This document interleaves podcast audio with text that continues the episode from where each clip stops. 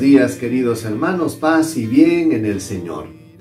Hoy es 9 de enero, seguimos en el tiempo de Navidad y hoy celebramos la fiesta del bautismo del Señor. Escuchemos el Evangelio para hoy, en el nombre del Padre, del Hijo y del Espíritu Santo. Amén. Del Evangelio según San Mateo, capítulo 3, versículos del 13 al 17. En aquel tiempo Jesús fue de Galilea al Jordán y se presentó a Juan para que lo bautizara. Pero Juan intentaba impedírselo, diciéndole, Soy yo el que necesito que tú me bautices, y tú acudes a mí. Jesús le contestó, Déjalo así por ahora. Está bien que cumplamos todo lo que Dios quiere. Entonces Juan se lo permitió.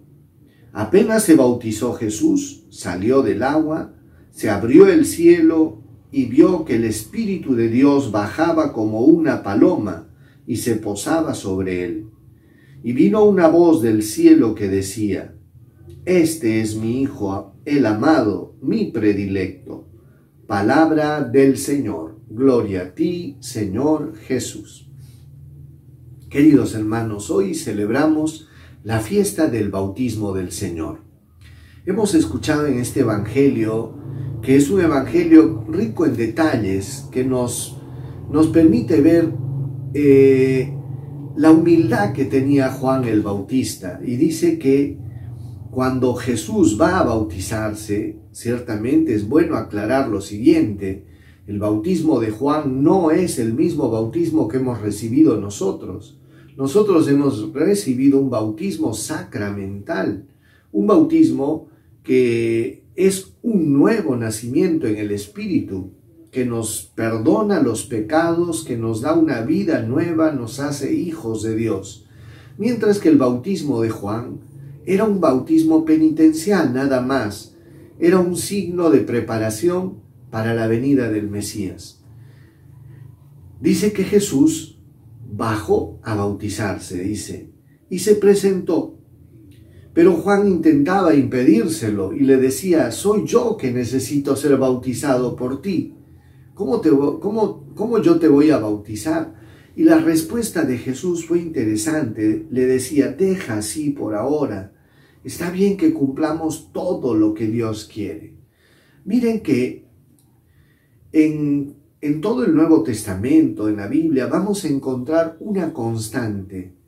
Dios es veraz, Dios es fiel y las escrituras tienen que cumplirse. Por eso vamos a ver en, en, muchos de los pasajes bíblicos del Nuevo Testamento, sobre todo para que se cumpliese la escritura que decía, tal como lo había dicho el profeta. Y todas estas frases lo único que quieren decirnos, hermanos, es esto. Dios es veraz. Su palabra se cumple. Y esto, esto es algo, esto es un atributo de Dios, que Dios es la verdad. Y bueno, dice que entonces Juan se lo permitió. Y en ese momento del bautismo de Jesús acontece una teofanía.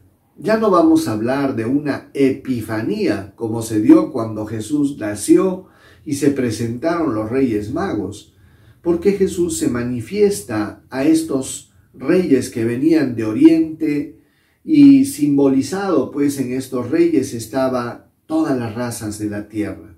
Ahora en este momento, esta teofanía, esta epifanía, ya no es para los paganos, sino para quién? Para el pueblo de Israel puesto que los signos que se manifiestan después del bautismo de Jesús no harían otra cosa que revelarnos que ese hombre que se estaba bautizando, Jesús, era el Mesías. Dice que se abrieron los cielos, el Espíritu Santo bajó en forma de paloma y se posó sobre Jesús, y se escuchó la voz del Padre que decía, este es mi Hijo amado, mi predilecto, escúchenlo. Hermanos, fíjense, hay una teofanía y se manifiesta en pleno la, la Santísima Trinidad. el Padre que testifica a favor del Hijo, el Espíritu que desciende en forma de paloma y el Hijo que se estaba bautizando en el río Jordán. La palabra Cristo significa ungido y ungido significa lleno del Espíritu Santo. Lógicamente, aquel que sería el Salvador del género humano, el Cristo, tenía que estar lleno del Espíritu Santo. Por eso que ese signo de ver descender eh, al Espíritu en forma de paloma era un, un signo indiscutible que indicaba que Jesús era el Cristo, el Mesías. Por eso, hermanos, esta fiesta del bautismo del Señor nos enseñan también nos, eh, a valorar lo que es nuestro bautismo, porque se dice que Cristo al bautizarse santifica las aguas y hará de las aguas fuente de salvación. Por eso todos nosotros sí hemos recibido el bautismo cristiano, el bautismo en el nombre del Padre, del Hijo y del Espíritu Santo, y hemos sido constituidos hijos de Dios, herederos del cielo. Se nos han borrado los pecados. Y esto pues, hermanos, es un regalo increíble, un regalo inestimable, porque Dios ha sido bueno con nosotros, misericordioso. Por eso, hermanos, démosle gracias a Dios por nuestra consagración bautismal. Vamos a recibir la bendición del Señor. El Señor esté con ustedes. Dios Todopoderoso los bendiga, los proteja, los guarde, les muestre su rostro, les conceda salud, paz, protección y bendición.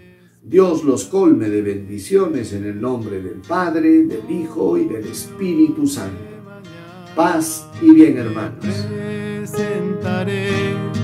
Y ante ti